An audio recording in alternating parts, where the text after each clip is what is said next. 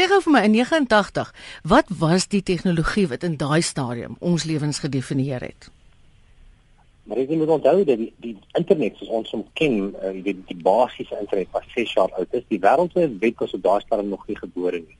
So die wêreldwye web soos wat die meeste mense van ons die internet ervaar, Hy was nie eens gebore in die jaar 1989 nie, eers in 1991 het Tim Berners-Lee daar in CERN dit gedoen en so 4, 5 jaar later in 95 het dit maar sy nek uitgesteek waar mense dit begin gebruik het. So jy moet onthou 1989 wat eintlik maar rou was ons na tegnologie kyk.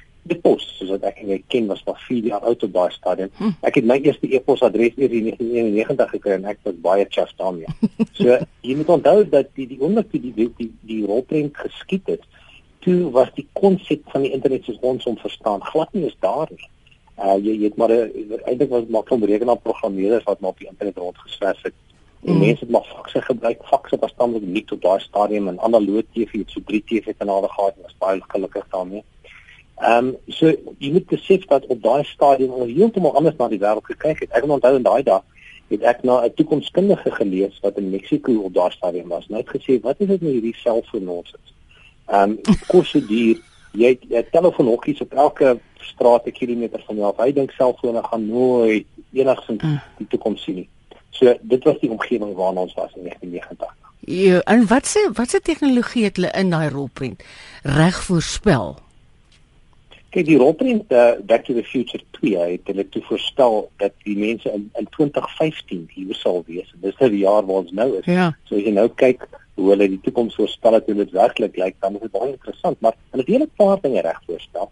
Die die iPads of tablet tabletrekenaars, mm. dit dit het hulle reg voorspel, want iemand wil handtekening kry in plaas van op 'n normale handtekening op een van die tablette. Die videokonferensie van jou huis af. Nou enigiemand van ons het 'n slim TV by die huis het en Skype het, ons kan televisie die videokonferensie ja. van ons huis af doen. En dan het hulle gesê dat mense baie ongeskik was by die etenstafel. Hulle het daar oproepe geneem op hulle briltelefone. Ja nou jy weet ja. hier hier neem ons ons oproepe op ons normale slimfone maar ons is net so ongeskik en dan een van die dinge is jy het met die rekenaar gepraat jy het eintlik die, die selwoord gebruik in die rekenaar gepraat. Net soos wat jy tans met jou selfoon of met Siri praat en sê hoe lyk jy weer vandag? Ehm um, bel hierdie persoon. So dis die dinge wat korrek voorspel is. Oh. en wat het hulle wat betref die voorspellings gemaak wat vermaak betref? Dinge wat nou sou relevant wees. Een van die interessanthede is dat ehm um, ek dink op Michael J. Fox se karakter het um, ingekom toe waar hy TV weer speletjies speel, weer speletjie toe hy hierdie ehm um, geweer gevat en geskiet aan die skerms toe. En die mense het gesê as jy nou onnoosel, kom jy met iets nodig. En in die nuwe era het jy nie enigiets nodig om 'n TV speletjie te speel. Jou liggaam is dan die die element wat binne in die omgewing is. Soos met die die Microsoft Xbox waar jy niks nodig het nie, jy spring op en af van die TV sien wat jy doen dit hulle dit het 'n korrek voorspel en dit was baie oulik. Mm. Ehm um, en en dan het hulle ook 3D rolprente. Uh hulle het byvoorbeeld die Jaws 19 gehad wat hierdie driedimensionele idee. so ons ons driedimensionele rolprent versorg het. En die die massiewe groot TV-skerms wat op die mure was en natuurlik die groot verskeidenheid TV-kanale. Mm. Dit was van die dinge wat hulle ook korrek voorspel het in terme van vermaaklikheid. Watter tegnologie het hulle amper reg voorspel? Ek dink die die brand die kompos wat jy kan gebruik wat jy by jou kar ingooi vir brandstof.